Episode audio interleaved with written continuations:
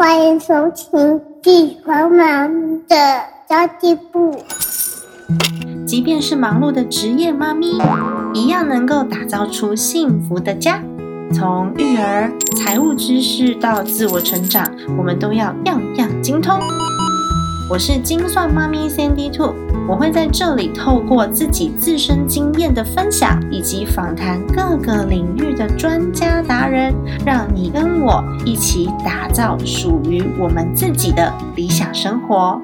Hello，大家好，我是陪你精算生活、创造理想人生的 CND Two。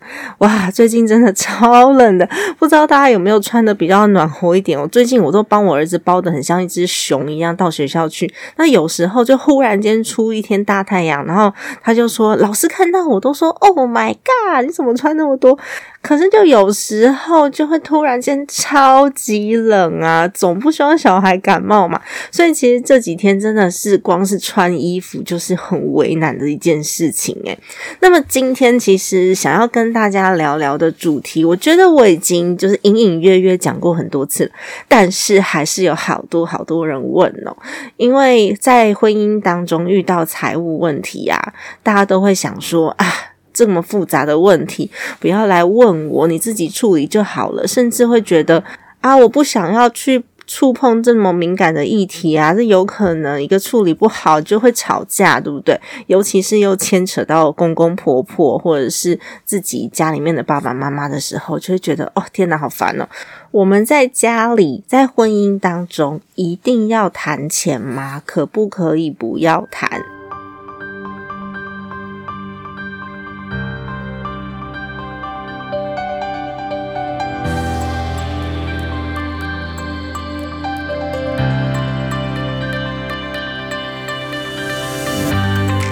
其实我自己的立场是蛮清楚的，大家应该也都听得出来。我之前有很多集都有稍微讲过，我认为不谈钱才是真的伤感情，因为不谈钱，很多事情我们都是用猜的。像是，诶，你要不要换工作啊？你换了这个工作，薪资怎么样啊？你对你的未来期待是什么？会不会去伤害到我们呃两个人，甚至是全家人的未来？那么，如果说我做了这个决策，你是不是满意？我觉得点点滴滴都跟钱有关诶，要不要生小孩？要不要买房子？买在哪里？谁接送？要不要买车？诶，校庆费你那边给多少钱？我这边给多少钱？长辈如果突然生病了，这些医疗费用要怎么办？然后小智有时候哎出去玩也会觉得说，哎你选那个地方很贵，选这间饭店，我觉得不必要住那么好吧？就是会有这种小小的一些疙瘩存在，甚至买什么保养品啊，买什么牌子的内裤啊，哦，其实我觉得这种问题非常非常多，尤其是小资家庭。因为如果说是薪资水准差不多高一点点的家庭，可能在两三百万以上，有可能这些柴米油盐酱醋茶的小事情就会稍微纠纷比较少一点点，什么买菜钱啊这种。不过呢，要不要买车，要不要买房，学区要在哪里，这种事情，还有学费的问题，念哪一间学校，我觉得这种问题一定是大大小小，一定会牵扯到的。所以一旦呢，我们进入了婚姻关系，你完全没有共识的话，诶，说不定没事就没事，五年十年这样过去了。但是，一旦呢有冲突爆发，就真的爆炸了。平常平平淡淡的觉得没事嘛，那么会爆发在什么时候？会爆发在突然有大笔的财务开销需求的时候，例如可能会有很大笔的医疗支出。然后就会互相有一些责任的归属，还有我最近就是听说有朋友是因为买房子的关系，就是先生想要再把房子带出来做事业，但是太太觉得诶这样子不妥。那他们如果现金流的部分是算好的，然后先生那边的事业的 model 还有 business model 这些都是有做规划，都有讨论的，或许他是有讨论空间，但是。在双方都很不知道对方要做什么的情况之下，然后又没有足够的安全感跟信任感的时候，真的你发现这些都不是梦想，它是一个事实，血淋淋的生活，就是会影响到对方啊，不可能不影响到。所以我觉得，如果没有财务共识的话，当钱的问题出现哦，真的我们没有办法在那边什么，嗯，我要跟你生死与共啊，白头偕老啊，富贵与贫穷都将照顾彼此直到永远啊，这些都是婚礼的时候的誓词。我不知道有多少听众，你婚礼的时候的誓词是上网络去找的，不见得是我们发自内心写出来的。但是呢，它那么样血淋淋，那么样的真实，因为人就是会遇到生老病死，一个都逃不掉；顺境跟逆境也一个都逃不掉。这其实跟金钱没有绝对关系，我说跟金额没有绝对关系。有像刚刚讲的顺境跟逆境，即便是家里面的财务状况非常 OK 都没有问题的人，还是会遇到逆境啊。所以我们在婚礼的时候，通常都会很大方的都说：“我愿意照顾你一辈子。”然后我愿意养你一辈子。我曾经 我收过我老公给我的红包袋，上面是这样写的。我天呐，谈恋爱的时候真的真的非常的感动。但是遇到真正的问题的时候呢，你会发现关键点哦，都是我们自己平常的共识做的够不够。尤其是金钱决策，因为它是一个至关重要的要素。因为大部分这世界上百分之九十以上的问题是用钱可以解决的。那如果当用钱的共识不够的时候，这百分之九十的问题就会变成那百分之十的问题，变成情绪啊，变成沟通啊，变成互相的猜忌呀。当呃，金钱问题转变成金钱没有办法解决的问题的时候，那就很糟糕了，就比较难互相理解。我觉得这个是呃，每个人对于金钱运用的判断不一样，真的跟我刚刚讲的跟呃金额大小没有关系。有些人就是很保守啊，有些人就是比较愿意去承担这些风险。那有些人就是对生活上面的享受比较在乎。那有些人呢，就是比较在乎规矩嘛。那么，当我们在婚姻当中谈到这些事情的时候啊，通常你会发现我们人非常的不同哦，就会产生绝对性的差异。那我们能不能够去包容这些绝对性的差异？我其实今天有在我的 Facebook 上面分享，昨天我跟我老公。吃火锅的事情，我老公呢，他就很得意洋洋的，就吃火锅吃到一半了，那种个人锅啦，所以我不会影响到他，他也不会影响到我，这种就是个人锅。那我老公就很得意洋洋的，他就给我看他的火锅，他说：“你看。”我排的多整齐，然后他还把那个青菜哦，大片的排最下面，中片的排中间，小片的排上面，然后所有的东西都分门别类的排好。然后他还跟我讲说，你吃火锅啊，就是一定要先吃完菜才可以吃肉，这样子的话，你的锅才会干干净净，不然的话，那个锅看起来就会很浑浊。啊，我就低头看了一下我自己的锅，想说，嗯。哦，这个浑浊东西 什么啊？就是我的锅已经被我吃的很乱七八糟，因为那不是刚开始吃放下去煮而已，是已经吃到一半，然后它很它的还是这么整齐。因为我自己是很习惯先把高丽菜丢下去煮，然后呢，我再把绿色的蔬菜放下去烫一烫，因为绿色蔬菜通常比较快熟，我就会把绿色蔬菜全部吃光，然后把高丽菜给煮软。我才会开始一片一片的吃肉跟其他的蔬菜。那当然，这时候汤因为已经煮了肉，就会开始浑浊了嘛。所以我昨天其实我就在我的 Facebook 上面问了我的 Facebook 的好朋友，大家都是怎么吃火锅的？诶，其实我觉得很有趣耶。有人呢是跟我先生一样，要先吃完菜盘才吃肉，因为他们觉得呃有不同的原因啦，非常非常多不同的原因。即便行为表象行为一样，背后的原因都不一样哦。有的人觉得想要让汤看起来干净，跟我先生一样。那有些人觉得煮过肉再煮菜会吃到油，不想吃那么油，因为觉得不健康。那有些人执行的是 DGI 饮食法，他需要先吃到菜再吃到肉，这个看起来是比较合理一点，因为它是有一个规范在的，就是有一个理论在的。但是也有另外一派的理论是要先吃到蛋白质。再吃菜的那这一派的就会先煮肉，OK，那是另外一种饮食法。我有一个长辈，他是开餐厅的餐饮背景的，他就跟我讲说，如果以美味为出发点的话，这个菜上面要有一点油脂才会香，所以要先煮肉。那也有人表示说，等菜盘吃完，那个肉放太久就不新鲜了，那肉不能暴露在这个呃室温里面这么久，所以要一起吃。然后也有人觉得菜跟肉分开吃，你把菜吃完之后你才吃肉，你不会觉得很腻吗？所以一定要一起吃啊！分开吃的话，就是会同一种东西吃到很腻啊，所以一定要混着吃。然后更夸张的是，还有朋友说，只要跟他一起吃饭的人没有照着他的规矩煮，他那一餐就不吃了。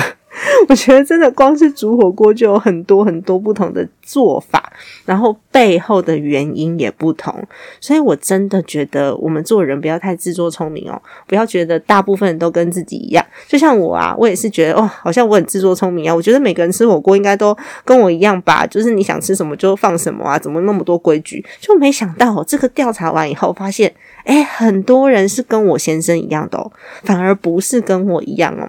我不知道你是哪一种，不过呢，我相信你有你自己的原因。而我刚刚谈论的这件事，只是吃火锅而已哦。如果说是在金钱运用的判断上不一样的话，那有可能会起的争执，就不是那一锅的那个火锅我不吃这么简单了。一对财务状况非常稳定、安全、财务状况很好的夫妻，也有可能会因为用钱的习惯不同而产生争执。所以，真正造成夫妻问题的，不是存款余额，是这个过程当中我们根本就没有沟通讨论，所以就造成了一些认知上的绝对性的差异。那这些认知上的差异，就有可能会造成误解跟裂痕。我举一个我觉得还蛮有趣的例子，我曾经有遇到，嗯，一对的夫妻情侣啊，那他们吵架的原因是因为这种顺热型的开饮机，你到底要不要一直插着电？就为了这点吵架。女生觉得，既然它都已经是顺热型的开饮机了，那你就不要插着这个插头，因为听说这插头只要插在插座上面都会耗电，所以要用的时候再开就好了。那男生就觉得那很不方便呐，它已经是开饮机了，你当然是要二十四小时插着电，我要喝水的时候随时都可以去拿，对吧？我要喝热水、冷水都有啊。所以呢，双方就为了这一点而吵架。但是其实你插着跟拔起来。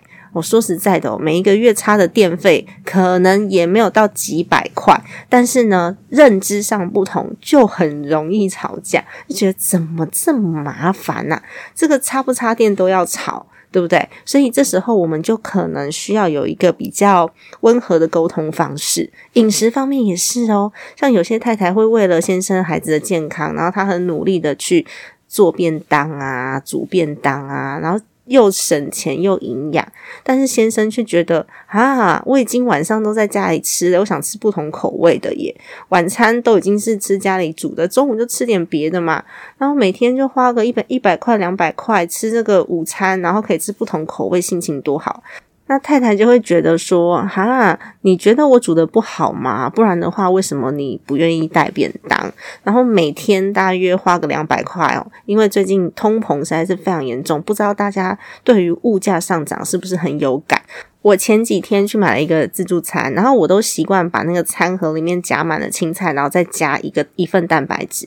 我上次这样子夹，就最后结账是一百七十五块。”不是一百块，也不是七十五块，是一百七十五块，真的是吓傻我了。但是先生会觉得，啊，每天两百块好像还好。对太太来说，哎，我一个月的买菜钱才一万五，然后你那个外食就要五千多块了，为什么不拿来买菜，还可以买到营养价值更高的东西？所以两个人在衡量东西价值上面的这个条件不一样，然后他们在意的点也不太一样。这些小小的决策，真的都。会会累积自己跟对方内心的疙瘩小剧场啦，有没有？就会有那个小剧场，说你一定是怎么样，然后会给一些自己下的评论，然后感受也不是很好的时候，一而再再而三，就会觉得天哪，我没有办法跟这个人相处。但其实他就只是运用金钱的判断不一样而已啊。我们需要一些数据上面的沟通，跟我们实际上面在资源运用整合上面的沟通，就可以解决掉这个问题了。而不是只是就表面上，我认为跟你认为，我的感觉跟你的感觉上面去纠结，然后双方无法理解。其实只是立场上面的不同而已。你无法理解的时候，就无法体谅对方，因为我们根本就没有讨论跟商量。它不直接跟金钱有关系，但是通常我们拿出来吵的，都是表面上面体现在钱或者是行为表象上的事情。所以我觉得，无论你们家的经济状况怎么样，婚姻是一定要谈钱的。我反而觉得不需要怕争执，就是充分沟通、充分合作喽。因为你看哦，就算是一间大企业，我们之前在做新创公司的评估，如果所有的创办人全部都是同一个专业，你会投资这间公司吗？很可怕，对不对？所以，我们一间新创公司所有的创办人的个性、专业、专长、角色都要很不同哦。有一些人可能要很冲，例如说业务长。好，那有一些人可能要纵观全面，例如说是营运长、执行长。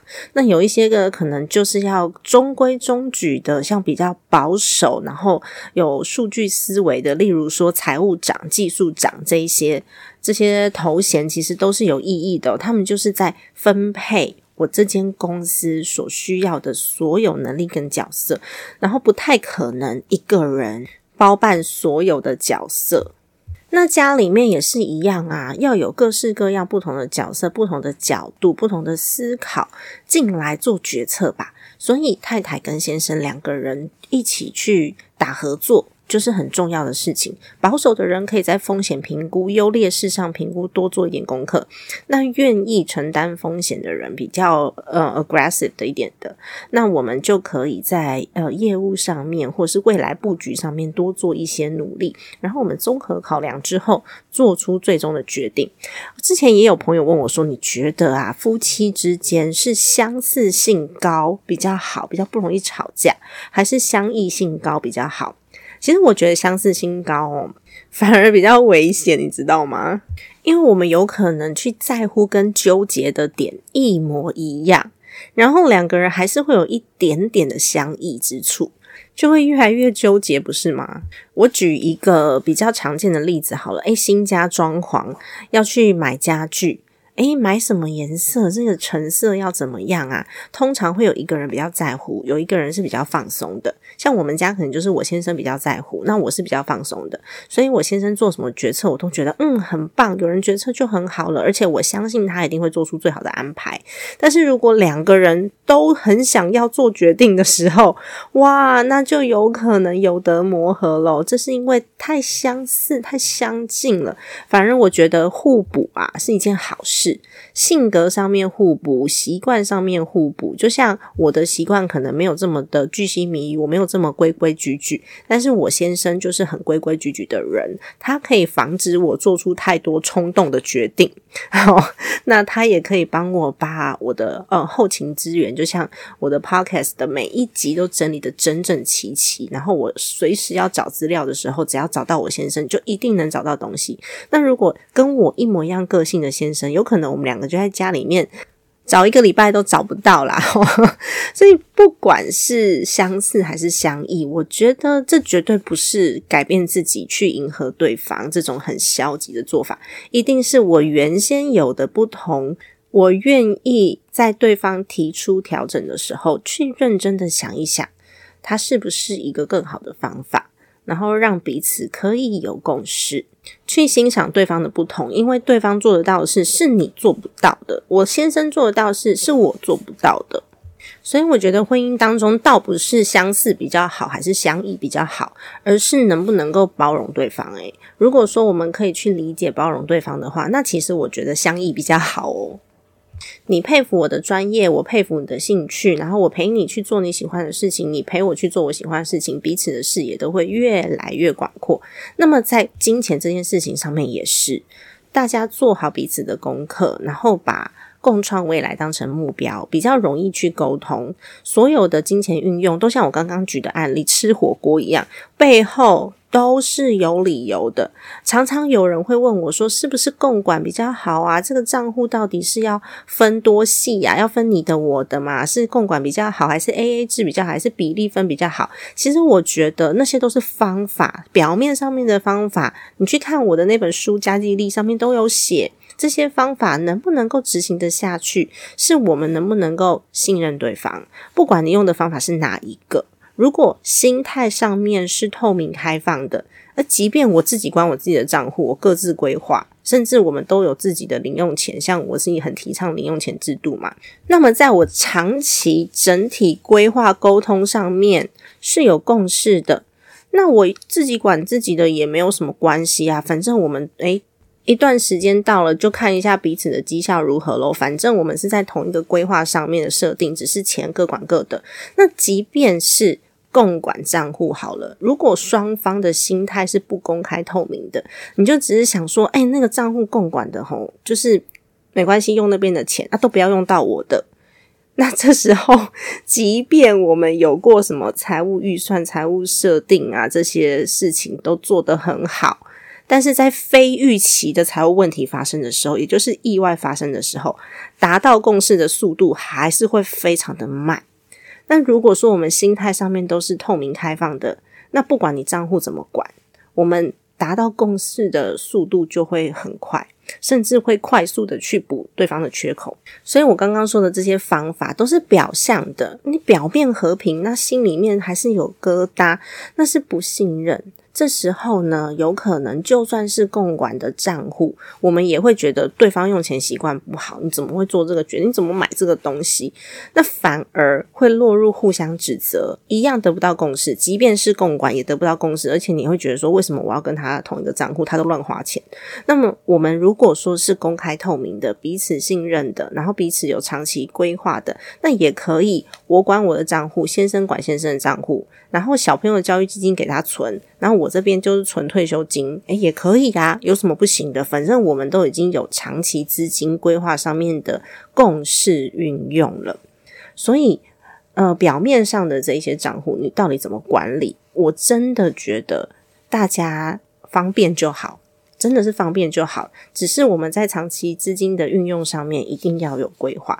所以谈论到金钱，我觉得它是一个很必要的功课，因为这些功课就代表一个家庭的未来的走向。如果我们没有规划出未来的走向，那么彼此之间要走去哪里，我们都不知道，所以只能走着走着就看着办。那通常看着办的结果都不会太好。这也是为什么在做新创公司的时候，一定要把自己的 business model，甚至呢做出三年、五年、十年的规划。它其实就是一种布局，而这种布局呢，无论你应用在哪里，无论是你自己的人生、你孩子的教育、呃资金的规划、退休的规划。还有可能我们要小智要去哪里旅游，今天要坐什么交通工具去上班，或者是要走哪一条路线，它都是一种布局的思维。所以，不管你现在的角色如何，只要我们有在一起合作的另外一半，就要把团队精神带进团体当中。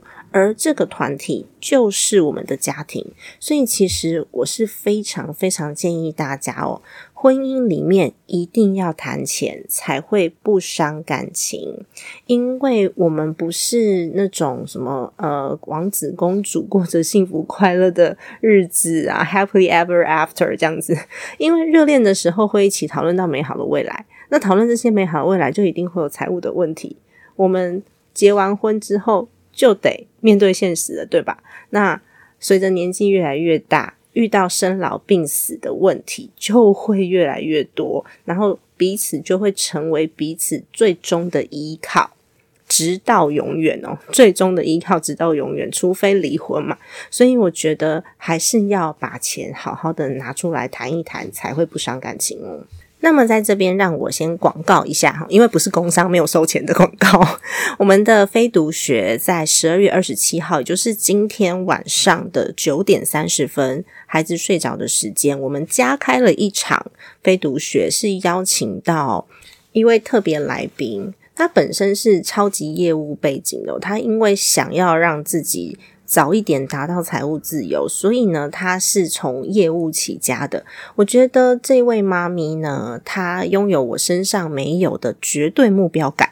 因为我自己做事情比较佛系，但是倩如姐就是这一位来宾，她是使命必达的，是截然不同的个性。那么她是外资金融背景起家的。想要去挑战没有收入天花板的业务工作，所以他在四十五岁的时候就达到财富自由了，而且被商业周刊跟各大媒体都采访过。但是我在他身上看到的特质，不是因为他是超级业务或是他很有钱，不是，是我觉得他身上永远让人有看见希望的特质。像倩如董事长跟大家一样都是妈咪，他前几天就跟我分享他儿子从美国回来哦，现在已经大学了。他儿子跟他说：“妈妈，我在你身上永远看得到希望。”然后那时候我就觉得，天哪，我好感动！我希望我儿子以后大学了，或者是出社会了，他也可以同样跟我讲这句话。然后倩如董事长也跟我分享说，他觉得女生是可以越活越美丽，越活越有价值的。那么，身为一个罕病儿的妈妈，她是真的。比较看透生命一点，然后把他跟他自己的企业都投入了海病儿的支持。那我自己也是因为连续两年家里面都有长辈过世，所以面对到生命议题，我发现哦，我们在财务规划当中，通常生老病死死都不太会去规划，都觉得没关系，有保险有理赔就好了。但是真正你在面对到这些问题的时候，嗯，光是钱是没有办法解决你的问题的。我们还需要有很多的配套措施，所以我那时候啊，是因为企业参访的关系，认识了倩如姐的，我就发现，诶，她有好多生命的故事可以告诉我们哦，她总是很有启发感，所以面对挫折的时候呢，就像她一样嘛，她是一个寒病儿的妈妈，那我们要有非常大的经济支持，才能去支持自己的孩子。我其实真的非常难想象，万一我的孩子是个罕病儿，我会是什么样子的心情？然后我整个家里面的状态，我有办法去调试吗？我不知道我够不够的强大。所以在这一段故事当中，我是觉得很感动的。那么他是如何面对挫折，然后调试自己，持续的带着很多人发光发热？虽然说他从事的是这个生命产业，我那时候也非常犹豫，到底要不要。把这个议题摊出来告诉大家，就是毕竟这个产业，我们传统的认知是稍微复杂一点点的。但是因为跟 Amy 姐已经接触了非常多次了，然后我也实质拜访他们公司，那我觉得他是真的想要用他人生故事告诉大家，我们可以找到自己的定位跟价值。所以这一次的非读学也是用他的生命故事。想要告诉大家，什么时候开始都不晚。我们要好好的找出自己的定位，在平凡中创造非凡，越活越年轻。那么，如果你刚好十二月二十七号的晚上九点半有时间的话呢，可以塞个耳机，然后上线来看我们的非读学直播喽。好的，那么这期节目就先到这边结束啦。家庭理财就是为了让生活无虞，分享这期节目，让更多的朋友透过空中打造属于自己幸福的家。我们下一集再见，拜拜。